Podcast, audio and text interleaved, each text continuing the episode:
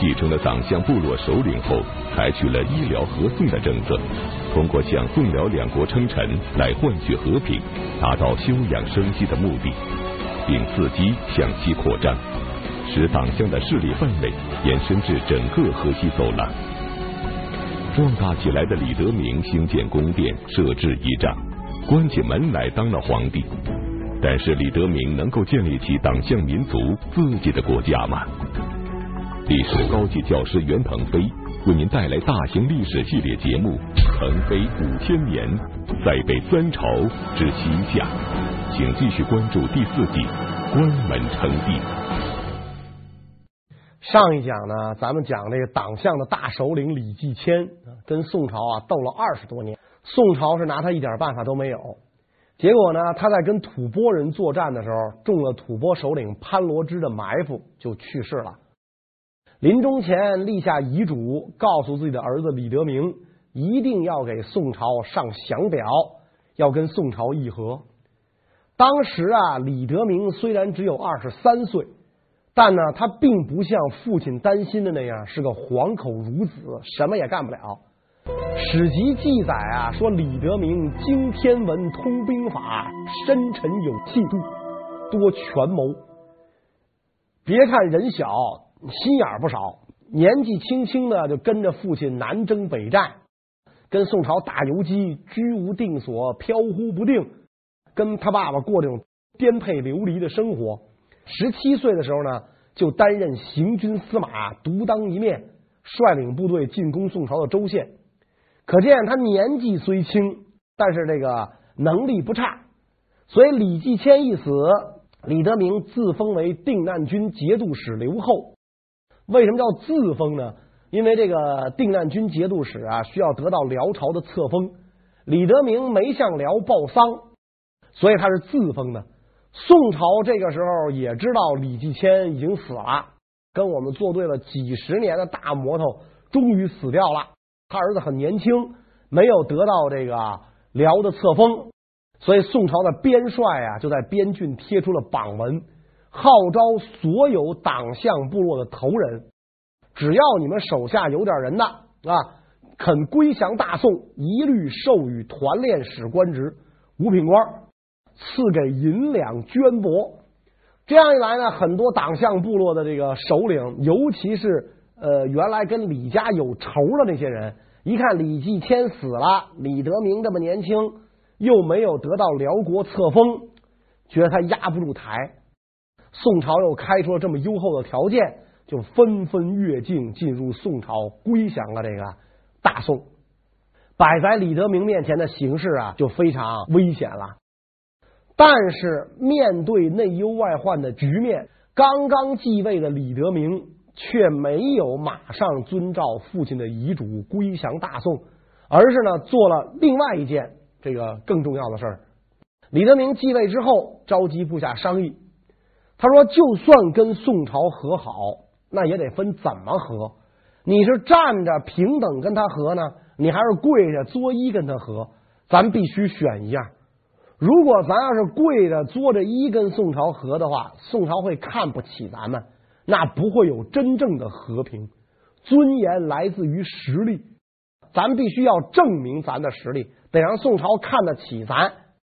所以，咱现在必须兴兵替先王报仇，把先王的仇报了，别的部落怕咱了，宋朝才不敢轻视咱们，咱们再跟宋朝议和。哎呀，部下一听，少主真是有远见，说的这个太对了。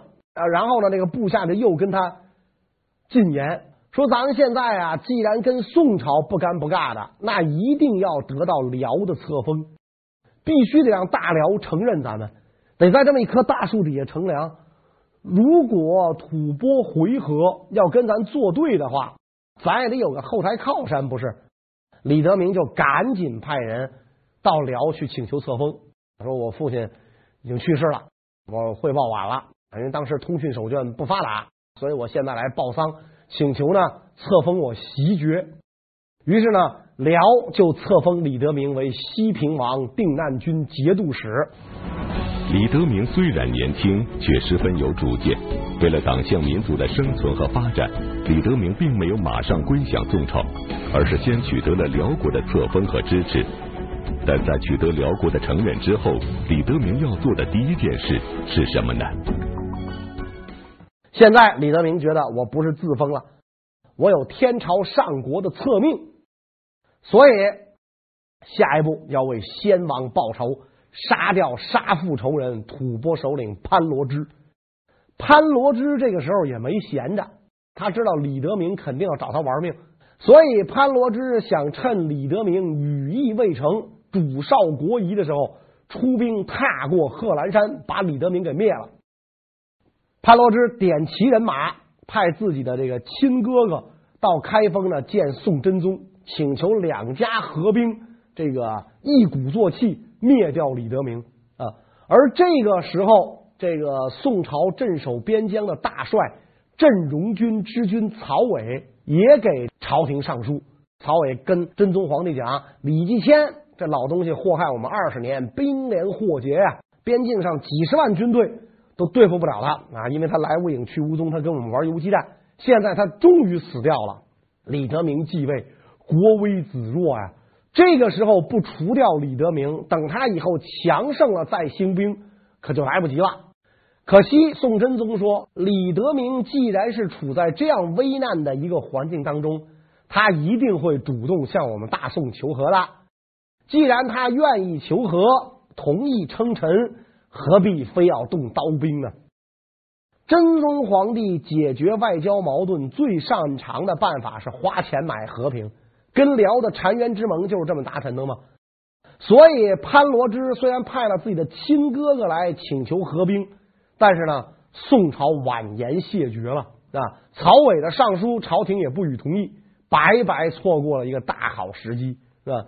李德明一看这个潘罗支连宋对付党项的计策没能成功，就唆使潘罗支部下党项人起来造反。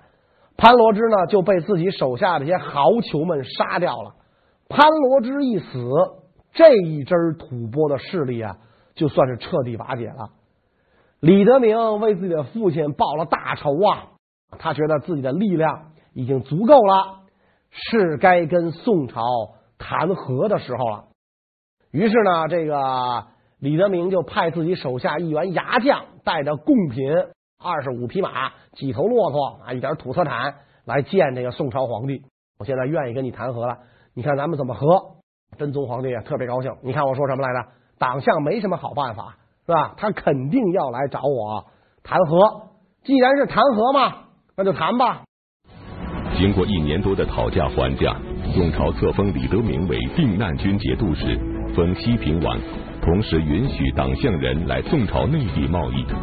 不仅可以卖土特产，还可以卖历代中原政府专控的盐。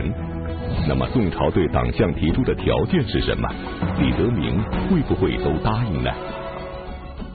宋朝也提出了条件：天下没有免费的午餐，你要想上桌吃饭，你就得下厨帮忙。宋朝一口气儿提了七个条件：第一，归还西平府，这是你爸爸抢来的地儿，你得还给我；第二，你党项的居地仅限于平夏范围。第三，要派遣子弟宿卫京师，实际上呢就是做人质。第四，要归还被俘的宋朝官吏。第五，要解散军队。第六，要归还被俘的宋朝士兵。第七，以后双方有纠纷，要听朝廷处置。李德明看了这七个条件之后呢，同意了五条。有两条坚决不同意，哪两条呢？第一条就是归还西平府，这不可能。这是我爸爸率领我们党项健儿一刀一枪牺牲多少条人命夺来的，你上嘴皮一碰下嘴皮，我就还给你，凭什么呀？战场上得不到的东西，你想在谈判桌上得到？自古以来也没有这种事儿啊，所以这不能给你，西平府不能给。第二一个，子弟宿卫京师，甭来这套。我还不明白你这什么意思？你不就让我派子弟去做人质吗？这不行，我们家人口少，所以这两件事，李德明坚决不同意。宋朝也没辙，既然你不同意，我提那个七个条件有两条你不同意，那好，我给你的那两项额外优惠条件取消了，我不允许你党项人到中原内地贸易，我也不允许你卖盐了。但问题是，表面上朝廷说不允许走私，你管得了吗？卖私盐的进来了，你管得了吗？你还能他进来一个你杀一个吗？根本不可能的事儿嘛。所以这个呃，宋朝啊，跟这个李德明就算是正式签了这么一个合约，因为当时这个党项毕竟还是宋的臣属嘛，呃，也不像两国之间签的那个合约。这个合约呢是签在宋真宗景德年间，所以就叫景德合约。景德合约签订之后，宋跟党项二十多年没有发生大的战事。这二十多年啊，李德明经营自己的部落，发展经济，保证供给，进行各方面的建设。另外呢，就是宋辽两国都是李德明的主子，他一仆二主，所以每一次他给这个宋辽两国进贡的时候，贡使都带着大量的土特产，沿途大肆贩运，大搞走私贸易。宋辽两国都睁一只眼闭一只眼，只要他归属咱，不给咱捣乱，那么大一片地方做咱的臣子啊，这就行了。两国都认为他是自己的臣子，也不知道他到底是谁的。他不就是卖点东西赚点钱吗？无所谓。宋朝还在边境上呢设立榷场，跟李德明贸易。李德明控制的那个地方正好是丝绸之路的要冲，所以李德明对来往客商特以重税。你把税交完了之后，你以为货物能运出党项境内吗？那是不可能的。党项士兵摇身一变就变成绿林好汉了，把你抢个干净。要打此路过，留下买路财，所以李德明的势力越来越大。李德明虽然跟宋朝二十多年没怎么打仗，但是呢，他老想勒索宋朝一把。有一年呢，他的地界闹灾，粮食欠收，他跟宋朝说：“说你看我们这儿边疆地区受灾了，中央援助一下吧。”一张嘴，狮子大开口，要一百万担粮食。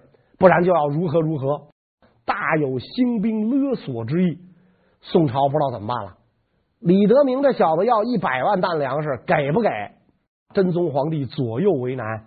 如果同意李德明的请求，他日后必然得寸进尺，提出更加过分的要求。如果拒绝，这个宋朝又怕李德明以此为借口兴兵闹事儿啊，于是朝廷上呢就开始了评议。啊，咱商量商量，这个怎么答复李德明？宰相一拍大腿，这事儿好办，他不是要一百万担粮食吗？啊，可以这么告诉他。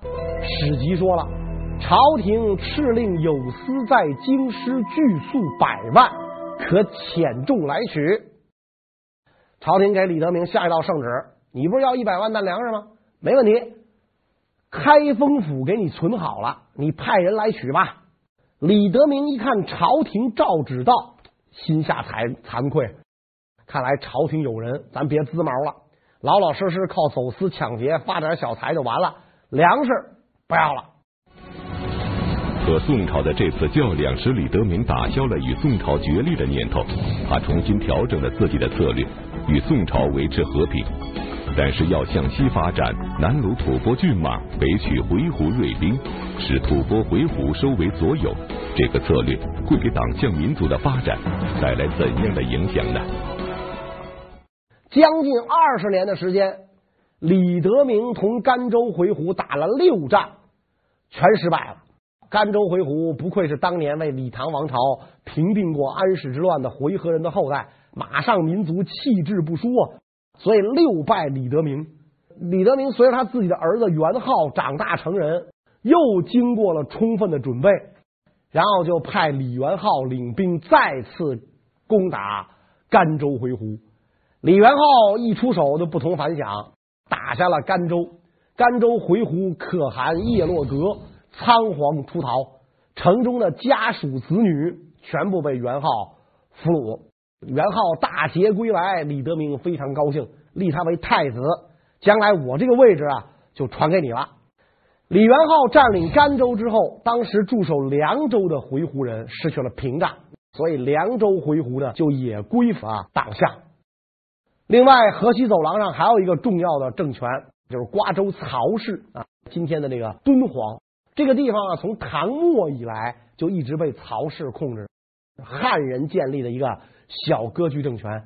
这个政权呢，就也准备归附这个李德明，但是李德明呢，觉得自己的战线太长，所以就告诉瓜州王曹贤顺说：“你回去呢，还做你的瓜州王，但是呢，你已经是我的附庸了。”到了这个李元昊时代，瓜州也并入了党项的版图。这样一来，党项由原来五州之地发展到将近二十个州。史书记载：东进黄河，西界玉门，南接萧关，北控大漠，这么大的一块土地，全部是党项的地盘了。所以，这个李德明呢，名义上还是宋辽两国的臣属，实际上立国规模已经完全具备了。在这种情况下，李德明就不客气了，他明确的表示自己想要建立一个国家。在西平府大修宫室，后来呢，有人跟他讲说，怀远镇的山上发现了龙，李德明非常高兴。龙一出，就说明要有真龙天子了。那真龙天子是谁呢？那当然是我了。既然怀远镇的山上出现了龙，那么我们的都城就要立在怀远镇。于是呢，就从西平府迁都到怀远镇。把怀远镇呢改名叫兴州，就是今天宁夏回族自治区的首府银川。这个地方号称是塞上江南嘛。李德明这个在兴州大肆营建宫室，出行的时候，仪仗队完全是天子的派头。他穿的这个衣服啊，也跟汉家天子一般无二啊。那么宋朝皇帝听说之后，就明确的告诉李德明。啊，你不能这么做，你这么做是错误的。但是呢，我有一个折中的建议，你的这个衣服仪仗啊，低天子一等就可以了。天子穿明黄，你穿红；天子出行十二对仪仗，你九对，你低天子一等啊。说句不好听的话呢，李德明就是一个地方豪酋，封为王爵节度使，已经高抬他了。你现在还允许他依附仪仗低天子一等，就看不出来你这是限制他还是鼓励他。李德明还算是比较客气，每逢宋使来，他就把黄袍脱下来，穿上红袍，把皇宫的这个提榜啊，就是牌匾，接下来往地上一搁，起立行礼，接圣旨。等宋使一走，提榜挂上，黄袍就又穿上了啊，就又穿上了。所以不影响我关门当皇帝，而且呢，他追尊自己的父亲李继迁为太祖，谥号是武帝，太祖武皇帝啊。李德明跟这皇位就一步之遥，马上一顶皇冠就能扣上的时候，李德明突然发病去世，时年五十一岁。李德明从二十三岁成为党项的首领，一生的理想就是建立一个党项人自己的国家。但最终也就是关起门来过了过皇帝瘾。李德明死后，他的儿子李元昊继位。李元昊是一个什么样的人？他又会把党项民族带向何方呢？李元昊当时才二十几岁嘛，这个人可不一般，生下来就是个领袖人物啊。史籍记载，李元昊性雄毅，多大略，能创制物史，小浮屠学。通翻汉文字，岸上治法律，常写野战歌，太乙金剑。什么意思呢？李元昊这个人小浮屠学，就是通晓佛教的这个教理，认识吐蕃文、回鹘文和汉文。桌上老搁着法律书，出行的时候必然要带上两本兵书：野战歌、太乙金剑。走到哪儿看到哪儿，就说明这个人文武双全，雄才大略。他十三岁的时候。曾发生过这么一件事啊！李德明向宋朝进贡，党项地区最重要的贡品，也就是说宋朝最喜欢的就是马匹，所以呢，这个李德明啊就给宋朝贡马。当然你，你他给宋朝进贡，贡了马之后要换东西回来。有一次呢，换回来的东西卖不上价钱，李德明觉得亏本了。我拿马换回来的东西还没马值钱呢，非常生气，就要把当事人给杀掉啊！大王盛怒之下要杀人，谁都不敢劝，但是都觉得这个人冤，可是不敢劝。这个时候，十三岁的李元昊挺身而出，跟他爸爸说：“我们党项人呢是骑马民族。”马是我们最基本的生产生活饲料。您现在把马给宋朝，这其实就是资敌行为。你还因为这个马换回来的东西不值钱而杀人，这样一来人心尽失，没有人再肯为我卖命了。李德明一听，哎呀，醍醐灌顶，振聋发聩啊！我儿子觉悟高，对吧？我接受我儿子的批评，这个人不杀了。但是贡马呢，并没有这个停止啊，并没有停止。不贡马怎么跟他们换东西？宋朝的这个边帅曹伟听说这件事儿，李元昊小小年纪就能说出这么一番有见识的话，这个人要长大了的话，必是中国之敌呀、说这个人什么样啊？我想见见啊。当然，这个曹伟是不可能深入这个党项境内见李元昊了。史籍记载啊，李元昊长得是圆而高准，身高五尺余，长得很标致，而且呢打扮的很另类，衣长袖飞衣，冠黑冠，穿长袖红衣服，戴着这个黑帽子，很漂亮。别人不穿这种衣服，一看就是他。有人就跟那个曹伟讲啊，说李元昊经常在榷场上转悠，是吧？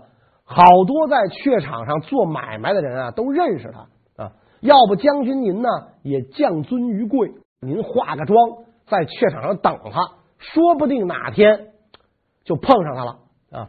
曹伟呢，还真就换上了便装，到榷场呢去等这个李元昊。去了好几次啊，都没碰着，可能正好就就就就错开了。后来就有人画了李元昊的像呢，给曹伟看。曹伟打开李元昊的画像之后，哎呀，画像就掉地下了，太惊讶了，给了四个字的评语：“真英物也，英雄人物啊！这个人太可怕了，必为中国之患。”有一次，李元昊跟自己的父亲讲说：“我们实在不应该啊，给宋朝进贡。我们啊，部落很穷，马匹、骆驼是我们最基本的这个生产资料。如果我们……”把这个东西进贡给了宋朝，得到的宋朝赏赐只有我们一家人用，这样的话怎么能让部落人心服呢？部众怎么能不离散呢？不如我们断绝向宋朝的进贡，把那些个马匹、骆驼积攒下来，让大家的日子好过一点，然后整军精武，那可以去宋朝抢劫，干好了呢，还可以开疆拓土，占领宋朝的州郡。这样不是比养人鼻息给人进贡强得多吗？李德明听完这话，大不以为然，是吧？嘴上没毛，办事不牢，年轻后生，你懂啥呀？你才多大个人啊？我刀头舔血二十多年，十七岁我就跟着你爷爷打仗，打到现在我都快五十了。咱们现在国困民虚，不能再打仗了。尤其咱们家族三十多年绫罗绸缎、锦绣衣裳，这是宋朝的恩赐，咱们不能忘。你怎么动不动老想占人家州郡，跟人家干仗？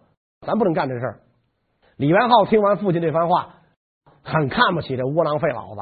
其实我们知道，这个李德明也不白给，但是李元昊看不起他啊。李元昊说：“穿皮毛从事畜牧业，这是我们党项男儿的本色。大丈夫在世，应当称王图霸，建不世之功业，哪能整天就琢磨穿绸缎衣服啊？”父子俩不欢而散。在李元昊看来，党项民族已经足够强大，绝不该再受制于人。因此，他早就有了同宋朝决裂、称王图霸的野心。父亲死后，继承党项首领之位的李元昊，终于有了大展拳脚的机会。此时，雄心勃勃的李元昊将会怎样对付宋朝呢？他继位之后，宋朝派使臣来册封他。按照道理，李元昊要请宋使升殿啊，然后宣读诏书，李元昊要跪接。当时李元昊正在打猎，一听说宋使来了，说我就在猎场接宋朝的圣旨，我不回兴州，就在猎场接。我在哪打猎，我在哪接。宋使没有办法，只好就到这个猎场啊来传旨。他不回荆州，你也没辙，你不能把这这个这个圣旨带回去。来传旨的时候，李元昊只是远远的站着，拒绝下跪接旨。宋使一再坚持，说你必须下跪听旨，我才能宣读。李元昊才老大不情愿的跪下。等那个宋使宣召一毕，李元昊腾的就站起来，跟这个左右的人就说：“说先王真是失策，我们拥有这样的国家，却要向别人。”下跪称臣这种事儿，我是再也不干了。然后把这个宋史晾在当场，甩手就走。但是这个宋史远道而来，你得给人给人接风洗尘呐，这顿饭总是要吃的吧？摆宴的时候，李元昊坚持把座位设在这个上手，宋使坚决抵抵制。我上邦之臣，当下国之主。是吧？你不应该坐我上手，是吧？而且我奉天子命来的。宋使坚决抵制，我不落座，你非得把座位调整过来，我才落座。李元昊呢，这一次这个没拧过宋使啊，我不跟你当面争执，万一我要控制不住脾气，我拔剑把你宰了，这就出事了。两国相争不斩来使，这口气我忍了。你愿意怎么做，咱怎么做。但是你回去之后，就由不得你了。宋使一回去，李元昊就开始采取办法跟宋朝作对啊。党项是宋朝的臣子，要用大宋年号，这叫奉正朔。当时宋朝年号是明道。李元昊一继位就说：“我爸爸叫李德明，现在的年号是明道，犯了我爸爸的名讳，所以呢，我做儿子的要避父亲的讳，不然我就是不孝子。你这个明道年号我不能用了，我给你改了吧。”改成显道，你想宋朝疆域版图之内啊，全是明道，就到他这一亩三分地儿是改成显道了。李元昊就强烈的表示出了一个什么信息呢？就是我不再奉宋朝正朔了，我不愿意再向你低三下四的称臣了。然后呢，他就开始采取了一系列比较过火的、激烈的措施。为自己称帝做准备，那么他都采取了哪些措施呢？这个内容呢，呃，我们下一讲再讲。谢谢大家。